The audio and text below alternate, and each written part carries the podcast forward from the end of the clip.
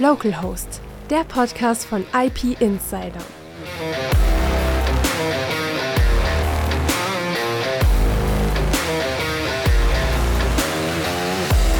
Hallo und herzlich willkommen zu Local Host, dem Podcast von IP Insider. Ich bin Andreas Donner, Chefredakteur von IP Insider und ich bin heute Ihr Local Host. Heute geht es um das Thema Satellitenkommunikation.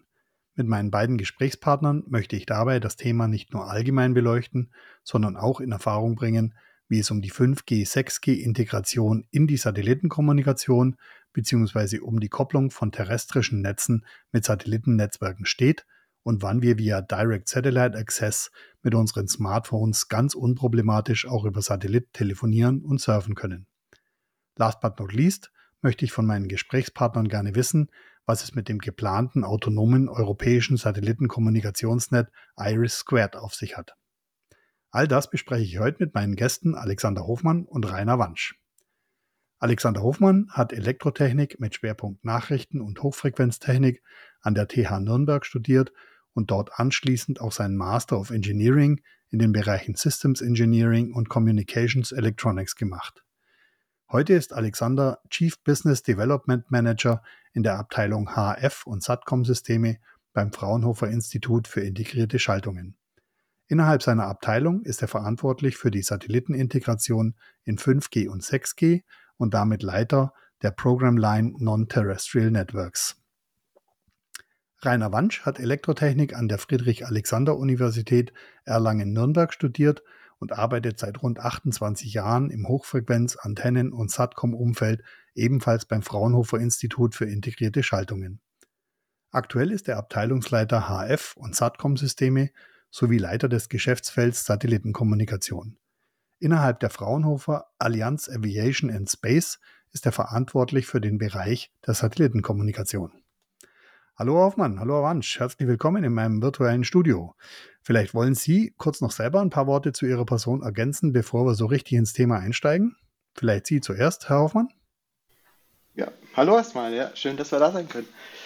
Ja, ich arbeite jetzt auch seit 15 Jahren in der Satellitenkommunikation. Nicht ganz so lange wie der Rainer, aber ich hole auf.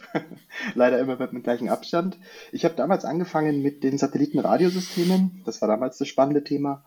Ähm, war dann verantwortlich für den Fraunhofer Omber-Prozessor, was ein äh, flexibler, rekonfigurierbarer Omber-Prozessor ist. Und ähm, war da der Systemingenieur und habe mich dann auf die 3GPP-Standardisierung im Bereich 5G konzentriert, in die, für die non-terrestrischen Netzwerke, wie Sie es auch schon erklärt haben, es dann um die Integration der ähm, Satelliteninfrastrukturen äh, in die Netze geht. Okay, danke. Und Sie, Herr Wansch? Ich habe in einem ganz anderen Umfeld angefangen. Also Satellitenkommunikation war erst äh, zweite oder dritte Thema. Ähm, habe hier am Fraunhofer IS die Tätigkeiten in Richtung Antennen mit aufgebaut und irgendwann kommt man von den Antennen dann glücklicherweise auch zu den Satelliten und äh, durfte mich dann entsprechend mit äh, Satellitenkommunikation beschäftigen. War auch oder bin am Fraunhofer Onboard-Prozessor beteiligt, der jetzt seit Juli auf dem Heinrich-Hertz-Satelliten der DLR-Raumfahrtagentur unterwegs ist und hoffentlich bald auch äh, für uns zur Verfügung steht. Super, zwei richtige Profis habe ich mir da ausgesucht. Perfekt. Herr Hofmann, Herr Wansch, vielleicht steigen wir mal ganz rudimentär ins Thema ein. Vieles läuft ja heute bereits über Satelliten. Fernsehen und Radio gehören hier ebenso dazu wie Telefonie und Datenkommunikation. Läuft es alles über dieselben Satelliten? Gibt es hier grundsätzliche technische und oder konzeptionelle Unterschiede? Vielleicht können Sie unseren Zuhörerinnen und Zuhörern hier eingangs mal einen kurzen Abriss geben. Das ist ein weites Feld, ähm, aber ja, ich, ich fange mal an mit, mit äh, dem klassischen Satellitenfernsehen, äh, was die meisten Leute kennen und wo hauptsächlich geostationäre Satelliten benutzt werden, die nichts anderes tun, als Signale vom Boden in der Frequenz verschieben und wieder zurück zum Boden schicken, um dann die dann, die man dann daheim am Fernsehen anschauen kann. Damit hat äh, viel angefangen. Äh, es geht aber jetzt immer weiter in Richtung ja, äh, klassische Satellitenkommunikation, also weg vom Rundfunk hin zur klassischen Satellitenkommunikation. Beide Richtungen. Ich habe eine kleine Antenne am Boden. Klein bedeutet irgendwo ab 1,20 Meter aufwärts, äh, mit der ich dann äh, Verbindung zum Satelliten aufbaue.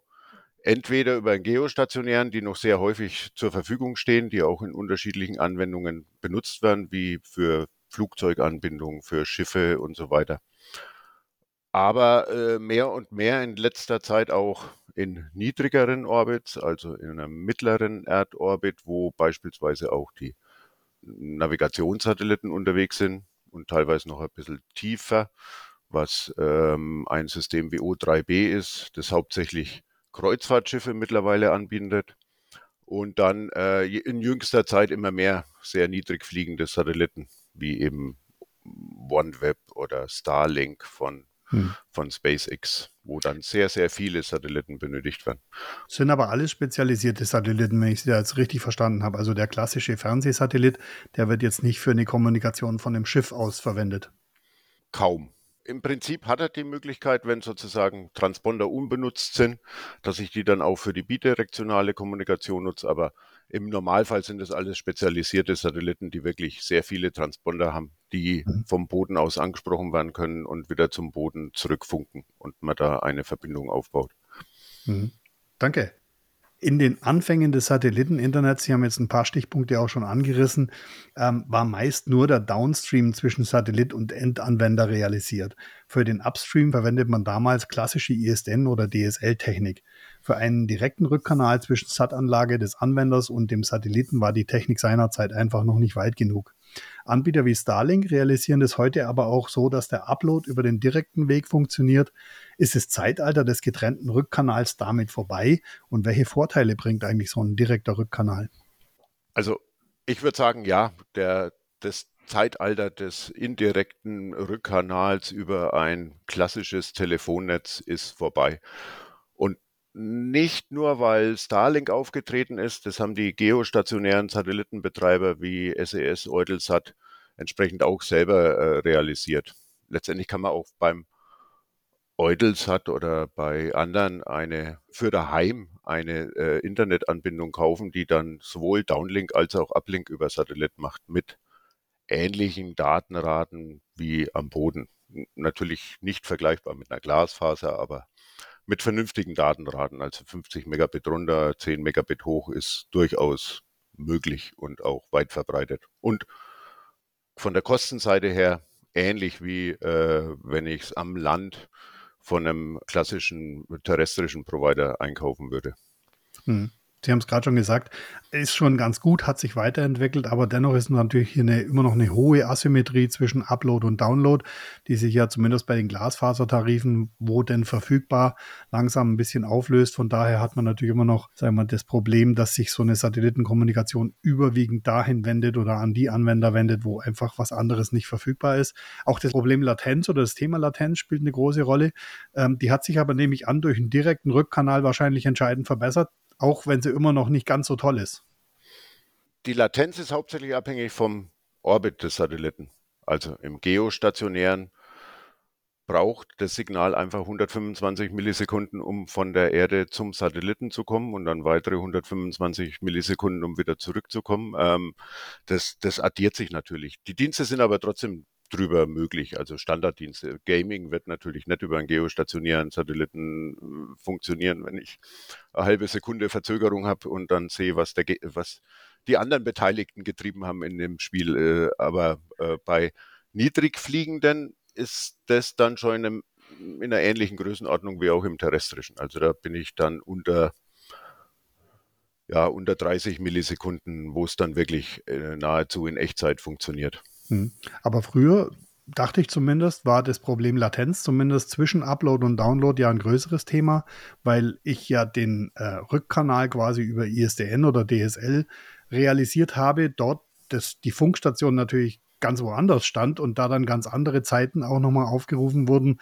ähm, wie im direkten Kontakt, wo ja, wie Sie sagen, beide Wege gleich lang dauern. Und das war, glaube ich, damals auch das größere Problem noch, dass eben die Anwender mit einem getrennten Rückkanal sehr über die Latenz geklagt haben. Ja, das war so. Trotzdem, ein geostationärer Satellit hat eine inhärente Latenz, um die ich nicht rumkomme. Je tiefer ich meinen Satelliten fliege, desto besser wird es für die Latenz. Ja, von der Aufnahme äh, im Gespräch, von, der, von, dem, von dem Gefühl, das man dabei entwickelt, natürlich viel einfacher, als wenn ich es äh, immer mit einer relativ großen Verzögerung ähm, die Signale zum Satelliten schicke und wieder zurück. Hm. Ja. Sie haben es gerade schon angesprochen, die verschiedenen Orbits. Ähm, klassische Kommunikationssatelliten für die Internetanwendung von Unternehmen und Privatanwender arbeiten meist mit wenigen geostationären Satelliten. Damit ist die Erreichbarkeit solcher Satelliten im Äquatorumfeld am größten und nimmt zu den Polkappen hin ab. Ab einem gewissen Breitengrad sind solche Satelliten oft gar nicht mehr erreichbar. Starlink dagegen setzt auf eine Vielzahl an Satelliten. Am 22. Januar dieses Jahres waren es genau 5737 und versucht mit einer finalen Ausbaustufe von 12.000 oder mehr Satelliten den gesamten Erdball mit Internet zu versorgen.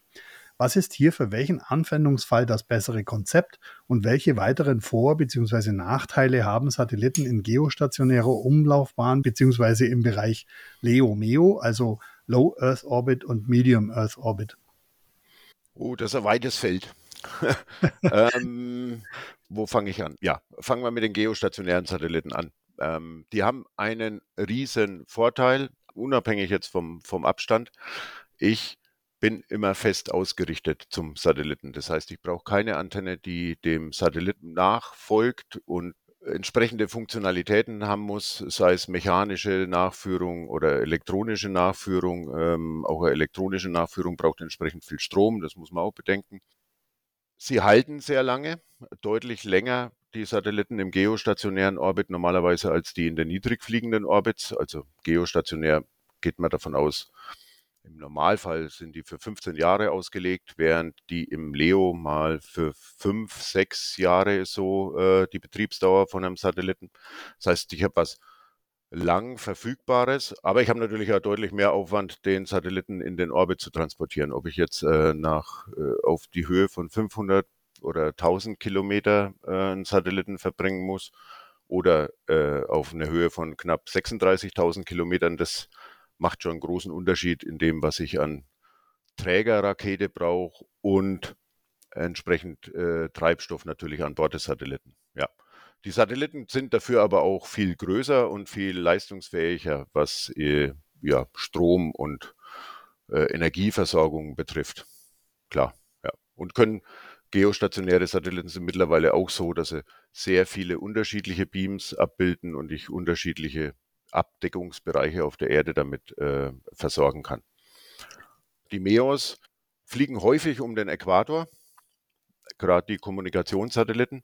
Das heißt, die sind hin zu den höheren Breitengraden noch stärker eingeschränkt als äh, geostationäre Satelliten. Da ist meistens bei 45 Grad Nord, maximal 50 Grad Breitengrad, sei es nördlich oder südlich, ist äh, kaum mehr Kommunikation möglich. Die LEOs ja, da brauche ich halt sehr viele, je nachdem, wie viel ich äh, kleinere Abdeckung, äh, ich habe vielleicht vernünftig große Antennen an Bord vom Satelliten, habe einen kleinen Abdeckungsbereich, dann muss ich sehr, sehr viele Satelliten in den Orbit bringen, wie man es bei Starlink sieht, wenn da 5.000, 6.000 Satelliten äh, benötigt werden, um jetzt eine sehr große äh, Versorgungsmöglichkeit zu bieten. Dafür sind sie näher dran. Das heißt, ich brauche eventuell kleinere Antennen. Die Antennen muss ich natürlich nachführen. Das ist der, der Nachteil davon am Boden. Die Antennen müssen alle dem Satelliten nachfolgen. Latenz ist besser im niedrigen Orbit. Ich brauche sehr viele und dann kommt es äh, darauf an, wie ich das äh, System auslege. Einige der Starlink oder viele der Starlink-Satelliten fliegen jetzt nicht über die Pole, sondern haben auch nur eine ich glaube, so, so 50, maximal 60 Grad Breitengrad, äh, den sie noch abdecken können. Aber in jüngster Zeit hat Starlink, glaube ich, das ergänzt um auch ein paar Polarorbits, sodass ich auch in den höheren Breitengraden entsprechend gute Abdeckung kriege und auch mit vernünftig kleinen Antennen dort arbeiten kann. Woran liegt denn das, dass die Satelliten, je näher sie an die Erde heranrücken, kürzer verwendet werden können, als wenn sie weiter weg sind von der Erde? Ja, das ist äh, Geschäftsmodellrechnung meiner Meinung nach. Also man versucht, man braucht sehr viele Satelliten. Also muss ich schauen, dass ich den Einzelsatelliten einigermaßen kostengünstig herstellen kann. Damit werde ich nicht die High-Performance-Bauelemente wie in den geostationären äh, Satelliten verwenden, weil die sind sehr, sehr teuer. Ich muss mit dem Kostenpunkt einfach so weit runter. Das heißt, ich habe sehr viel Bodentechnologie an Bord des Satelliten, die die Strahlung, die dann da auftreten und die Temperaturzyklen nicht mehr ganz so gut verkraften wie die High-Performance-Bauelemente. Das ist der Hauptgrund. Hm. Ja. Okay. Und ich versuche sie kleiner zu gestalten, damit der Transport billiger wird, wenn ich sehr viele hochbringe. Das heißt, ich habe nicht ganz so viel Treibstoff an Bord, um äh, entsprechende Korrekturen ausführen zu können. Okay, alles klar. Mhm, Herr Hoffmann, Sie wollten noch was ergänzen? Ja, genau. Der Hauptunterschied, um das zu ergänzen, das stimmt, das liegt wirklich in dem, in dem Fakt, dass die Leo-Satelliten ähm, um die Erde rumfliegen. Das heißt, die sind auch mal in der Sonne, mal draußen. Das heißt, auch rein thermal ähm, hat man da viel mehr Zyklen, die man sieht und die wirken rein mechanisch auch schon mal ähm, auf die Bauteile. Das heißt, dadurch hat man ähm, andere Herausforderungen wie im Geo, wo eigentlich fast eigentlich immer die Sonne, ähm, ich sag mal, angestrahlt wird, immer sichtbar ist. Das heißt, die Thermalunterschiede sind nicht so hoch. Und das ist fürs Engineering eigentlich ein höherer Aufwand. Äh, plus die Strahlungsgürtel, wie erwähnt, ähm, das äh, gibt immer Vor- und Nachteile. Wenn man weiter draußen ist, hat man eine andere Art Strahlung, ähm, eher durch schwerere Ionen. Je näher man dran ist, rückt es dann eher Richtung Proton oder Elektron. Aber auch da gab es in der Vergangenheit Schwierigkeiten, weil auch da es Regionen gibt um diesen Leo-Orbit, so um diese Südamerika-Anomalie, das ist so das Stichwort dazu. Wenn die da durchgeflogen sind, gab es Satelliten, die sind dann auch kaputt wieder rausgekommen, weil da eine hohe Konzentration ähm, an Elektronen äh, aufzufinden ist, wusste man vorher auch nicht und die dann die Elektronik auch stark beeinflusst haben äh, bezüglich dieser Strahlung. Das ist natürlich dann der, der Grund, warum die Laufzeiten sich da unterscheiden. Man kann jetzt aber auch den Nachteil zum Vorteil ähm, nutzen. Ähm, wenn man sich jetzt die Entwicklungszyklen mal anschaut von so einem geostationären Satelliten, ähm, Rainer hat es ja gesagt, also die, die Laufzeit ist wesentlich höher mit 15 Jahren, aber auch die Komplexität ist hoch und ich habe Stückzahl 1 eventuell. Das macht das Engineering vorab natürlich sehr aufwendig, weil wenn ich nur einmal etwas baue, kann ich davon nicht profitieren, dass ich es gelernt habe, ne? sondern ich muss vieles, mache ich sozusagen dann nicht ganz zum ersten Mal, aber immer, es gibt immer Neuerungen, die man da neu reinbringt, die viel Aufwand mit sich bringen. Und äh, deswegen hat man natürlich die längere Laufzeit. Aber die Frage ist, kann ich das zum Vorteil nutzen? Der Vorteil, den man jetzt halt hat in dem Leo-Orbit ist, wenn ich sage, ich äh, reduziere um Faktor 3 von 15 Jahren auf 5 Jahre runter, dann habe ich vielleicht bessere Entwicklungszyklen, was neue Technologien auch angeht. Ne? Das heißt, wenn ich jetzt mal überlege, ich habe einen geostationären, den ich nur für einen Standard ausgelegt habe, ähm, dann kann der auch nur diesen Standard. Den kann ich auch nicht upgraden, nicht so einfach. Ich komme nicht hin, ne? ich kann die Payload nicht tauschen und ich kann es vielleicht auch nicht updaten. Ähm, und im Leo, wenn ich einen neuen ich sage jetzt mal ganz salopp, einen neuen Satelliten nachschießen kann, nach fünf Jahren schon, kann ich auf eine neuere Technologie setzen. Das heißt, ich habe eine Technologieevolution auf der einen Seite, die ganz gut ist. Und ein weiterer Vorteil, der jetzt in der Kommunikation zu finden ist, den der Leo eben bietet, ist die Skalierbarkeit. Das heißt, ich kann mit einer, mit einer geringeren Anzahl erstmal anfangen in dem Leo-Orbit und habe eine gewisse Kapazität, gegeben durch die Anzahl der Satelliten. Und durch Nachschießen oder zusätzliches Hinzufügen von anderen Orbits mit anderen Inklinationen, um vielleicht noch andere Breitengrade mit abzudecken, wächst sozusagen die Gesamtkapazität des Systems. Und ich kann mein System besser skalieren. Das heißt, ich muss nicht von Anfang an rechnen und überlegen, was, was lohnt sich dafür, wie viel Invest habe ich, sondern ich kann in, in, in, in Tranchen arbeiten und kann erstmal mit einer kleineren Konstellation anfangen und kann die dann, wenn das kommerziell mehr besser einen höheren Erfolg bietet, dann auch nach, nachschießen, sage ich mal ganz salopp. Und das bietet natürlich eine gewisse Skalierbarkeit. Die ist in der Kommunikation dann immer ganz praktisch, weil man dann manchmal nicht weiß, wie sind die Anwendungen der Zukunft und wie ist auch der Datenratenbedarf und die Nutzerverteilung. Und das wächst dann da eben mit. Hm. Wenn man sich die Applikationen anguckt, also gerade das äh, eben das Starlink mit seinen vielen Satelliten, die sehr nah an die Erde umkreisen, ähm, für dieses Feature, sage ich mal, geeignet ist, möglichst den gesamten Globus oder einen Großteil des Globuses mit Internet zu versorgen. Das liegt irgendwie auf der Hand. Aber haben Sie noch konkrete Beispiele vielleicht, wo man sagt, okay, das ist eine ganz klassische Anwendung für ein geostationäres äh, Szenario, das ist eine ganz klare klassische Anwendung für ein Leo und eine ganz äh, klassische Anwendung für ein Meo? Das ist eine schwierige Frage. Ähm, Gibt es wirklich die ganz klassischen Anwendungen? Also es gibt bestimmte ähm, Corporate-Netzwerke, die ich ähm, fest ausgerichtet mit entsprechenden Antennen versorge und die auch nur über einen bestimmten Satelliten gehen. Da habe ich ein Stück weit auch äh, ein kleines Sicherheitsfeature mit eingebaut, die sehr häufig über geostationäre Satelliten äh, äh, angeboten werden. Auch im Bereich der Ölplattformen ist aktuell noch so ein klassischer geostationärer Satellitenkommunikationsbereich. Auch Internet im Flugzeug wird sehr häufig noch über geostationäre Satelliten äh, angeboten, was aber auch daran liegt, dass die Antennen entsprechend klassifiziert werden müssen für die Benutzung auf dem, auf dem Flugzeug. Das heißt, äh, ich kann nicht geschwind auf ein Leo-System umschwenken, ohne dass ich wieder eine, äh, eine, eine Antenne fürs Flugzeug entsprechend äh, klassifizieren muss und zertifizieren muss, was deutlich teurer ist als die Entwicklung von so einer Antenne. Da sind die Geostationären noch, noch sehr, sehr stark. Auch in der Anbindung von, ich sage von den abgelegenen Regionen, da hilft es auch noch, weil ich einfach mit vernünftigen Aufwand der Antenne montieren kann. In dieses Feld kommen aber immer stärker natürlich die, die Leo-Konstellationen mit rein, also gerade Starlink und äh, OneWeb vielleicht nicht ganz so stark, aber äh, gerade Starlink versucht in dem Bereich äh, noch viel stärker Fuß zu fassen mit seiner relativ kostengünstigen Antenne, die von Starlink natürlich subventioniert ist, damit die so kostengünstig sein kann, aber das ist, das ist der Ansatz da, ja. Und um es nicht zu vergessen, wir hatten es ja auch schon erwähnt, ne, die ganzen unidirektionalen Systeme, klassisch. Ne, das heißt Satellitenradio, was nur in eine Richtung geht. Da spielt die Latenz dann nicht die große Rolle, weil ich einfach eh buffern muss, ähm, um irgendwelche Empfangslücken dann auszugleichen, wenn ich durch einen Tunnel fahre. Das heißt, ich habe da eh ein Interleaving und einen Buffer drin. Da spielt es die Latenz nicht die Rolle. Oder auch klassisch Fernsehen, ne? also Broadcasting. Da spielt, muss man schon sagen, der Geo seine Muskeln total aus, weil ich habe die, die Latenz spielt hier nicht die Rolle.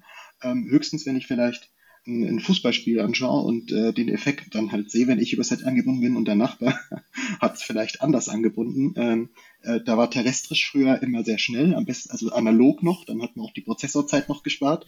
Der hat das Tor dann ein bisschen eher gehört.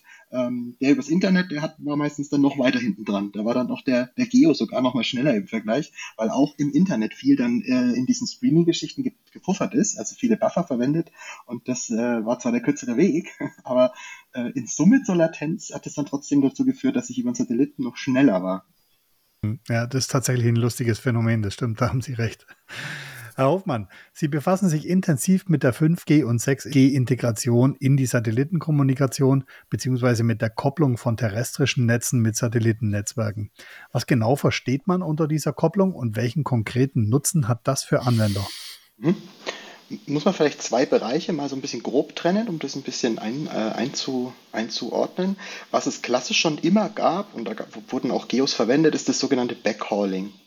Äh, das mit dem Backhauling versteht sich darin, dass das bekommt der Nutzer dann auch nicht mit. Das heißt, ich habe in dem terrestrischen Netz ja eine Basisstation irgendwo sitzen und die ist vielleicht in irgendeiner Remote Location, das heißt, die ist ein bisschen abseits und um diese Basisstation anzubinden, kann ich dann einen Backhaul-Link über einen Satelliten nutzen. Das heißt, ähm, der Nutzer bekommt nichts mit, weil der direkte Zugriff vom Nutzer davon erstmal unabhängig ist und unbeeinträchtigt und ich äh, verwende das sozusagen nur als Backhaul hintenrum, um die Basisstation dann eben ans Netz anzubinden. Genau. Also das gibt's auch schon lang und das wird auch weiter in der Standardisierung weiter gepflegt, weil das hat, hat so seine Nische und seinen Bereich. Das ist auch so das Klassische aus der Satellitenkommunikation, wo man eher versucht hat, die großen Pipelines äh, irgendwo anzubinden und nicht direkt den Nutzer, weil da wird's dann immer ein bisschen aufwendiger. Ähm, und was jetzt eben neu ist, das ist das, was seit 2017 in der Standardisierung eben diskutiert wird, also in der 3GPP, das ist die, Standardisierungsgremium dazu, das sich mit äh, 3G, 4G, 5G Standardisierung beschäftigt, ist eben die, der direkte Zugriff zum Satelliten. Das heißt, dass das Endgerät einen direkten Satellitenzugriff in irgendeiner Form ähm, realisieren kann. Da hat man 2017 angefangen, ich bin selber seit 2018 ungefähr dabei. Das heißt, es ist schon relativ lang. Und hier standardisiert man dann eben den Zugriff, welche Herausforderungen man da hat. Und haben mit verschiedenen Versionen angefangen.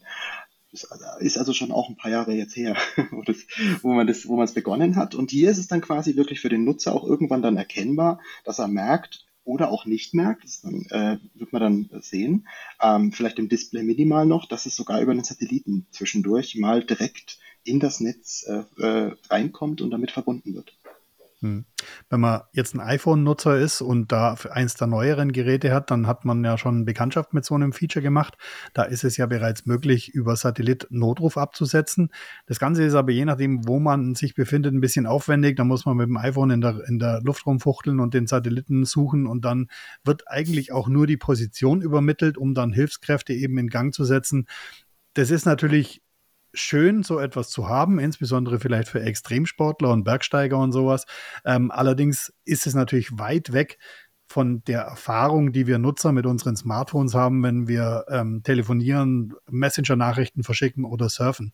Bis wann schätzen Sie, bis wann wird denn das der Fall sein, dass wir mit unseren Smartphones über Satelliten genauso kommunizieren, telefonieren, surfen, wie wir das heute äh, im WLAN oder im 5G-Netz tun, ohne dass wir noch groß merken, ah, das war jetzt eine Satellitenverbindung? Genau sagen ist schwierig, weil es hängt von sehr vielen Externen auch ab, ob sie es umsetzen. Also Stichwort die Chiphersteller, kommt das, was im Standard auch ist, auch wirklich rein. Ähm, ganz wichtig ist, was im Standard geschrieben ist, muss nicht heißen, dass sich das auch in Realität umsetzt. Ähm, das hängt dann auch am Schluss immer an, ob sich das auch äh, finanziell lohnt. Ähm, es wird schon noch ein paar Jahre dauern. Nichtsdestotrotz muss man natürlich auch verstehen, dass der Satellit jetzt nicht das Element sein wird, das komplett die Konkurrenz zu dem terrestrischen Netz macht und auch die gleiche Performance bietet. Ich glaube, das ist, glaube ich, ganz wichtig zur Einordnung. Das heißt halt, eigentlich ist es hauptsächlich dann wirklich als Add-on dafür gedacht, um sozusagen die fehlenden Coverages noch zu ergänzen. Ne? Das heißt, in den, in den abgelegenen Regionen, so dass der Nutzer am Ende es nicht mehr merkt, wenn er in so eine Region ähm, sich bewegt, dass die Verbindung trotzdem aufrecht bleibt und dann zwischendurch vielleicht über Satellit geht. Das heißt, die Datenraten sind dann sicherlich auch noch geringer. Also das ist einfach klar, das ist einfach physikalisch bedingt. Nichtsdestotrotz gibt es Anwendungen, die brauchen jetzt auch nicht die 100 Megabit Leitung ähm, und denen ist es einfach nur wichtig, dass man weiterhin konnektiert ist. Also es wird, wird schon noch ein paar Jahre dauern und zu dem angesprochenen iPhone, das ist auch interessant zu sehen, wie die Stufen gerade so sind es ist nämlich auch so, dass es hier gerade mehrere verschiedene Möglichkeiten gibt, die man gerade parallel sieht.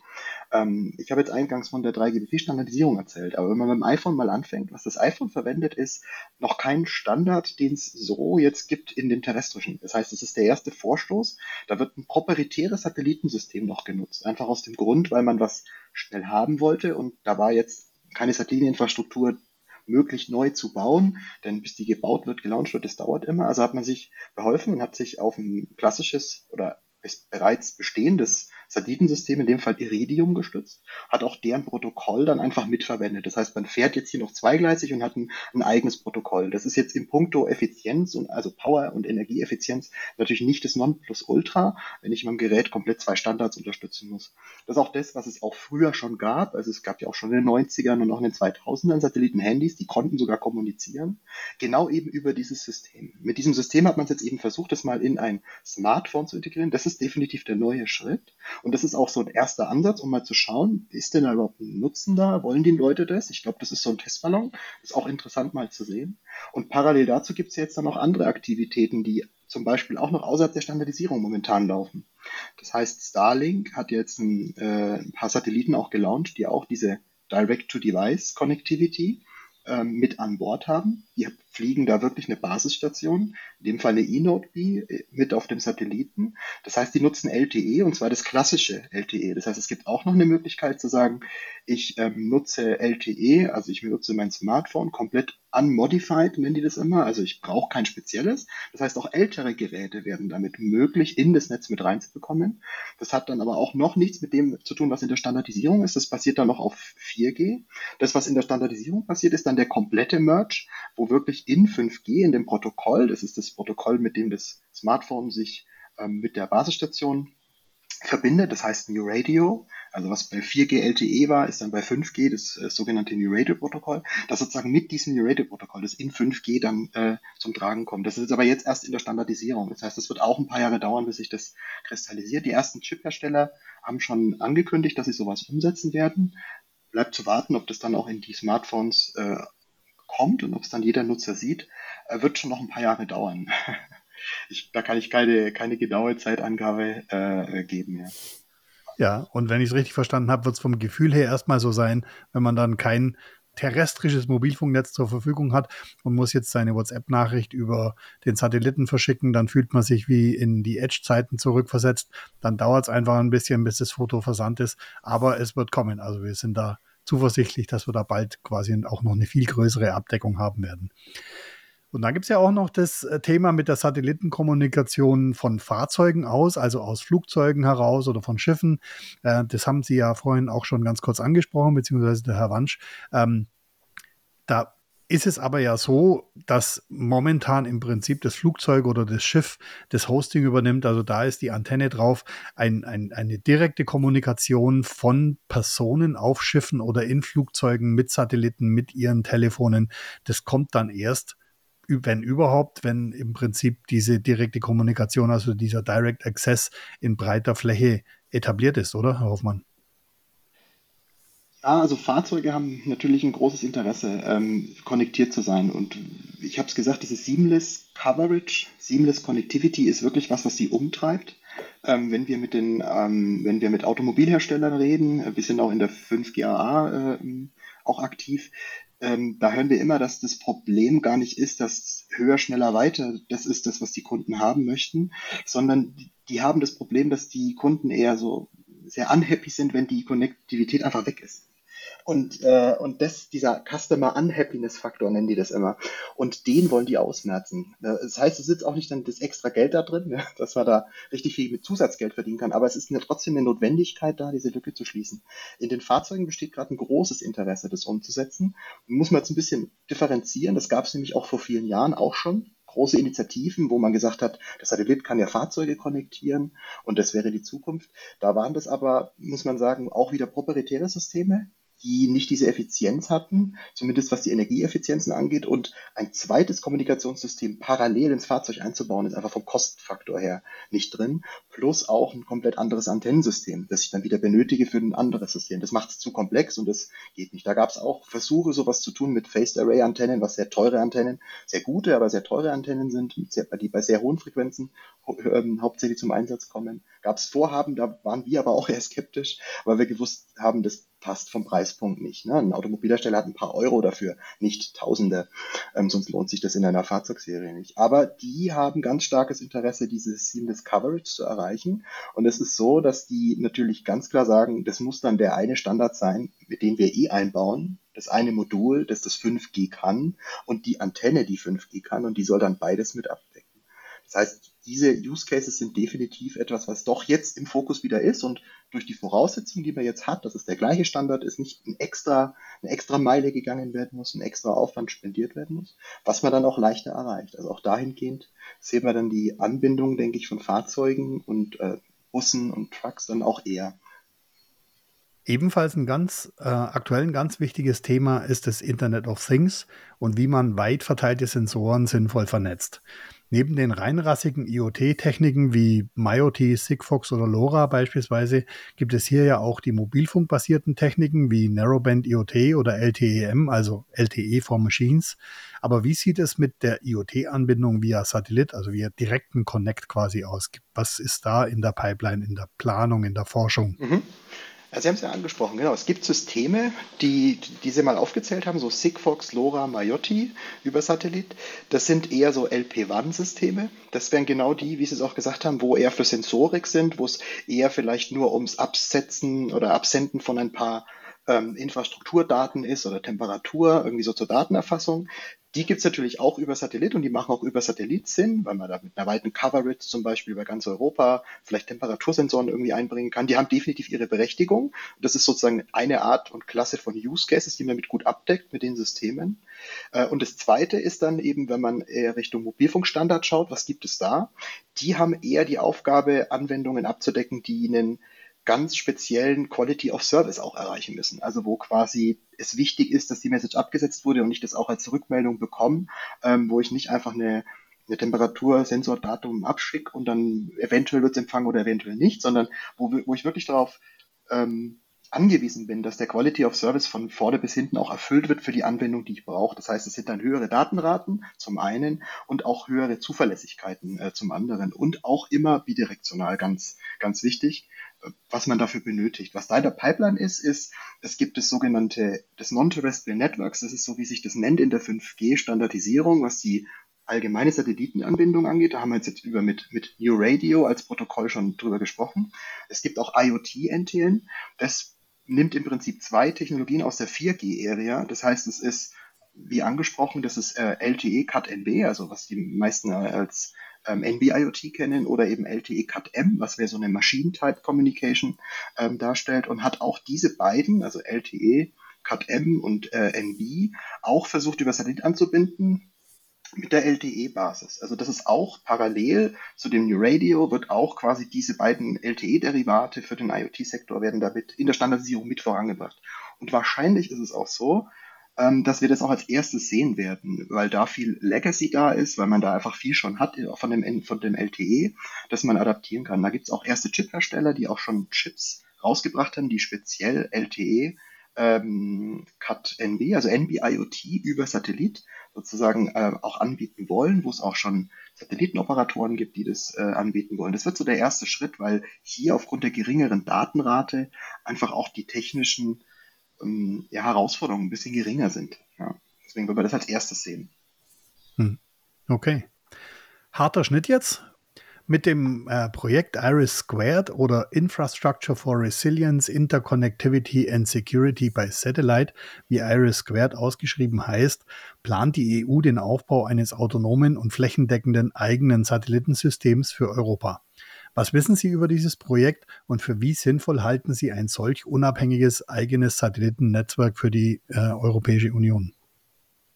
letztendlich ist es entstanden aus einer Initiative von äh, einem äh, EU-Kommissar, dem Herrn Breton, der vor ein paar Jahren gesagt hat, Europa braucht ein eigenes äh, Satellitenkommunikationssystem aus hauptsächlich Sicherheitsgründen, um sich selber äh, schützen zu können, beziehungsweise um nicht angewiesen zu sein auf meist US-amerikanische Satellitensysteme, sondern um was Eigenes zu haben. Siehe Galileo. Äh, ähnlicher, ähnlicher Ansatz, nur jetzt nicht für die Navigation, sondern für die Kommunikation. Ich persönlich halte es für sehr sinnvoll, was Eigenes zu haben, äh, in Ergänzung zu dem, was, was, ein, äh, was bei Starlink äh, läuft oder was bei OneWeb läuft, wobei OneWeb jetzt auch schon halb äh, eher europäisch ist als äh, amerikanisch mittlerweile mit Eutelsat, mit der großen Eutelsat-Beteiligung. Ja, äh, ich, ich halte es, wie gesagt, ich halte es für wichtig. Es ist ein relativ komplexer Ansatz, muss man dazu sagen, ähm, mit unterschiedlichen Diensten beziehungsweise Klassen, die man darüber anbieten will. Da gibt es ähm, erstmal für die hoheitliche Anwendung sozusagen ein Hard Governmental, also ein ganz sicheres Kommunikationssystem mit hohen Verschlüsselungsanforderungen, die wirklich nur für die ja wahrscheinlich äh, von Botschaft zu Botschaft äh, Kommunikation und so weiter benutzt werden sollen. Dann äh, Soft Governmental, wo es dann eher darum geht, die Behörden und ähm, Dienste der öffentlichen Sicherheit anzubinden, also Polizei, THW, äh, Feuerwehren, dass man sowas noch mit, mit ermöglicht. Bis dahin, dass man sagt, ähm, man will letztendlich damit auch den Betreibern oder den Leuten, die da äh, Satelliten bauen und, und betreiben, auch äh, äh, gewisse kommerzielle Dienste anbieten lassen, die dann, wenn es gut läuft, auch in Richtung 5G, NTN äh, Dienste zur, zur, Verfügung stellen. Ja, ähm, man verwendet unterschiedliche Orbits für die unterschiedlichen Dienste. Ähm, da gibt es noch sehr offene Fragen. Äh, verwendet man die Satelliten oder bestimmte Satelliten für beides. Also Hardgov wird sicher so sein, dass die abgekoppelt sind und nur für Hardgov verwendet werden. Die Softgov oder weicheren äh, Komponenten, die können dann vielleicht mit einem kommerziellen äh, zusammen auf einem Satelliten fliegen und äh, auch unterschiedliche Orbits, ne? also vom geostationäre Komponente plus eine MEO-Komponente plus eine LEO-Komponente, die man, die man so im Blick hat was es eben nicht ganz einfach macht. Mhm. Ganz unterschiedliche Anwendungen und dann noch äh, sämtliche Orbits bedienen. Aber ich glaube, nur so wird es im Endeffekt äh, als Komplettsystem völlig äh, richtig sinnvoll. Mhm. Über wie viele Satelliten sprechen wir da? Einige wird man erstmal nachnutzen, ähm, die jetzt äh, Anbieter, die europäischen Anbieter schon im geostationären Orbit haben und die auch schon hoheitliche Dienste abbilden. Ähm, das wäre so, so die eine Komponente. Und ich denke auch im MEO wird so sein, dass man wahrscheinlich auf verfügbare Satelliten zum Teil setzt, aber man wird auch entsprechend neue Satelliten dafür bauen. Ja. Sowohl hm. äh, hauptsächlich im MEO und im, im LEO zunächst. Äh, Geo ist, glaube ich, nachgelagert. Zum Abschluss noch zwei technische Fragen. Eine haben Sie schon ein bisschen angerissen. Und zwar geht es in Richtung Nachhaltigkeit und Sicherheit. Äh, heute ist der Betrieb von IT ohne Updates nicht mehr vorstellbar. Also von, vom kleinen Bugfix bis zum großen Feature-Update ist mehr oder weniger jedes elektronische Gerät heute zwingend auf seine Update-Fähigkeit angewiesen. Gibt es so etwas auch bei Satelliten, äh, die ja, wir haben es eingangs ja erwähnt, eine Lebensdauer zwischen 5 und 15 Jahren haben? Wie sinnvoll beziehungsweise wie technisch vorbereitet sind solche Kommunikationssysteme, dass man eben Updates, Upgrades und vielleicht auch nur Bugfixes einspielen kann? Also diese Technologie, die kommt mehr und mehr auch in Satelliten, dass man äh, rekonfigurierbare Prozessoren an Bord des Satelliten mitfliegt. Gerade wenn ich in Richtung ähm, 5G-Anwendungen denke, wenn ich die Basisstation ein Stück weit updaten muss, werden da entsprechende Softwarekomponenten mit drauf sein, damit es äh, vernünftig funktioniert. Das, das kommt mehr und mehr. Es gibt auch mehr und mehr programmierbare Bausteine und mehr und mehr Überlegungen, entsprechende Onboard-Fähigkeiten mit zur Verfügung zu stellen. Ich glaube, das ist ein wichtiger Schritt äh, in die Zukunft, dass man Onboard-Processing mit einer entsprechenden Rekonfigurierbarkeit und einer Anpassbarkeit auf ja, die aktuellen Gegebenheiten äh, durchführen kann.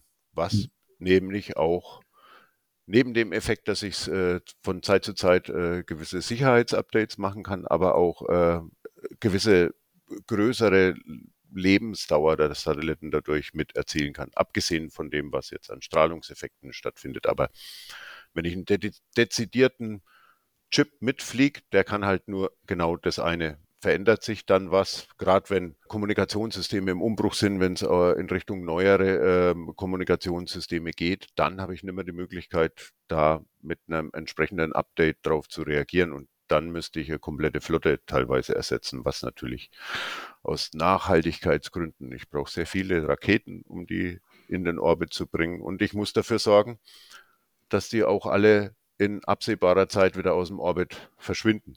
Also gerade ähm, Vermüllung des Orbits ist ja ein sehr populärer Begriff und da wird äh, aktuell sehr viel drüber geredet. Ähm, man kann mal grob äh, sagen, wenn Satelliten in 1000 Kilometer Höhe fliegen und ich keine aktive D-Orbit-Strategie fahre, dann braucht es 100 Jahre, bis die aus diesem Orbit verschwinden. Ähm, 100 Jahre ist natürlich eine Nummer, ne? wenn ich alle fünf Jahre was, was Neues hochfliegen will. Ähm, da muss ich dafür sorgen, dass die entsprechend wieder zurück äh, auf die Erde und in entsprechender Zeit wieder aus dem Orbit verschwinden. Mhm. Das, ich weiß nicht, wie weit da die internationale äh, Gemeinschaft schon in den Regelungen ist. Ich glaube, das ist noch nicht so weit fortgeschritten, wie man es gern hätte. Die, das äh, Raumfahrtgesetz, wo man sich mal drauf geeinigt hat, ist, glaube ich, so alt wie ich. Das ist äh, ähm, aus Ende der 60er Jahre, wenn mich nicht alles täuscht. Und äh, da braucht es irgendwann eine, eine Novellierung. Es, ich weiß, es gibt Bestrebungen, da was zu machen, aber wie schnell man das hinbringt, gute Frage. Also bei, bei vielen ESA-Ausschreibungen muss man sagen, ist es mittlerweile so, dass man nachweisen muss, dass man die Sachen auch äh, entsprechend in entsprechender Zeit wieder aus dem Orbit entfernen kann. Ja. Und in Sachen Updates ist auch hier das Stichwort Software Defined. Sie haben es gerade ja. gesagt, der Schlüssel zum Erfolg quasi. Genau. Ja. ja. man spricht da teilweise schon von Software Defined Satellites. Bis, mhm. bis dahin geht man. Genau. genau. Und zum Schluss, ähm, wie steht's um die Abhörsicherheit von Satellitenkommunikation? Also klar ist, dass natürlich auch hier mit ausgefuchster Verschlüsselung gearbeitet wird. Sie haben es ja auch im Rahmen des Iris Squared Programms erwähnt, was die hoheitliche Nutzung anbetrifft und so weiter. Äh, aber gibt es auch physische Schutzmechanismen, beispielsweise im Rahmen der Verwendung von Richtantennen oder Beamforming, wie man es aus dem WLAN-Bereich kennt, dass man also den den Bereich, den man quasi anstrahlt, sozusagen verkleinert und schon dadurch das Abhören etwas ähm, schwieriger macht. Gibt es, aber ich denke, der, der, der, Zuhörer von Ihnen, der weiß natürlich, äh, jedes sichere System kann mit entsprechendem Aufwand immer äh, ausgehebelt werden, geknackt werden. Das ist immer ja nur eine Frage, wie hoch setze ich die Barriere, ne? wie hoch mache ich den Aufwand. Ähm, gerade was die Iris Quergeschichte angeht, mit dem Hardcover, wird, wird sicherlich gerade auf gewissen Ebenen sehr stark verschlüsselt werden. Verschlüsselung haben Sie als Stichwort mal ähm, an, äh, angewendet.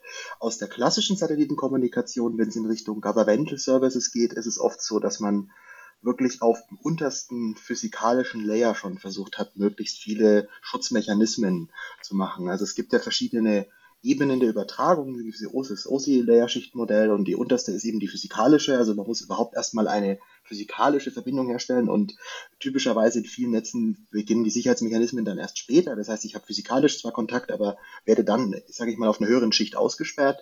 Was in der Satellitenkommunikation eigentlich klassisch war, ist, dass man schon in der ersten Schicht erstmal keinen Kontakt bekommt. Das heißt, schon im physischen, also im physikalischen schon erstmal gar nicht die Möglichkeit bekommt. Da gibt es verschiedene Möglichkeiten. Ähm, Sie haben jetzt mal Beamforming genannt. Das hat man traditionell eher weniger ähm, verwendet, aber ist natürlich denkbar, dass man sagt, man schwenkt den Beam woanders hin. Wenn jetzt aber auch mein Nutzer da ist, dann ähm, verliere ich den natürlich auch mit. Was man öfter gemacht hat, ist, dass man in der, in der physikalischen Einheit, was die Frequenz ist, dass man da einfach auf eine andere Frequenz hupft. Und sobald man dann wieder etwas detektiert, wieder auf eine andere. Und wie man dann hupft, in welchem Algorithmus, das ist dann wieder genau die, die Sicherheit. Das heißt, ich verschwer, ich erschwere es einfach, überhaupt physikalisch erst schon mal die richtige Frequenz zu treffen. Ne? Ähm, das ist quasi auf der untersten Schicht eine, eine, eine Sicherheit, die man relativ hoch dahingehend erstmal äh, ansetzen kann. Aber auch natürlich hier äh, lässt sich das, das aushebeln. Ich denke mal, dass gerade in dem Governmental-Bereich man versucht, sich solcher Mechanismen zu bedienen. Wie genau das dann später aussehen wird, wissen wir nicht. Aber ja, ähm, gibt es natürlich alles Mögliche, was man tun kann, um einen ungewollten Nutzer hier auszusperren. Ja. Ja, super spannendes Thema. Vielen herzlichen Dank, Herr Hofmann, Herr Wansch. Vielen herzlichen Dank, dass Sie heute meine Gäste waren. War ein sehr, sehr interessantes Gespräch, hat mir sehr viel Spaß gemacht. Liebe Zuhörerinnen und Zuhörer, das war's vom Local Host für dieses Mal. Herzlichen Dank für Ihr Interesse und bis zum nächsten Mal. Bleiben Sie neugierig. Tschüss und auf Wiederhören, Ihr Andreas Donner. Vielen Dank. Vielen Dank. Tschüss. Ciao.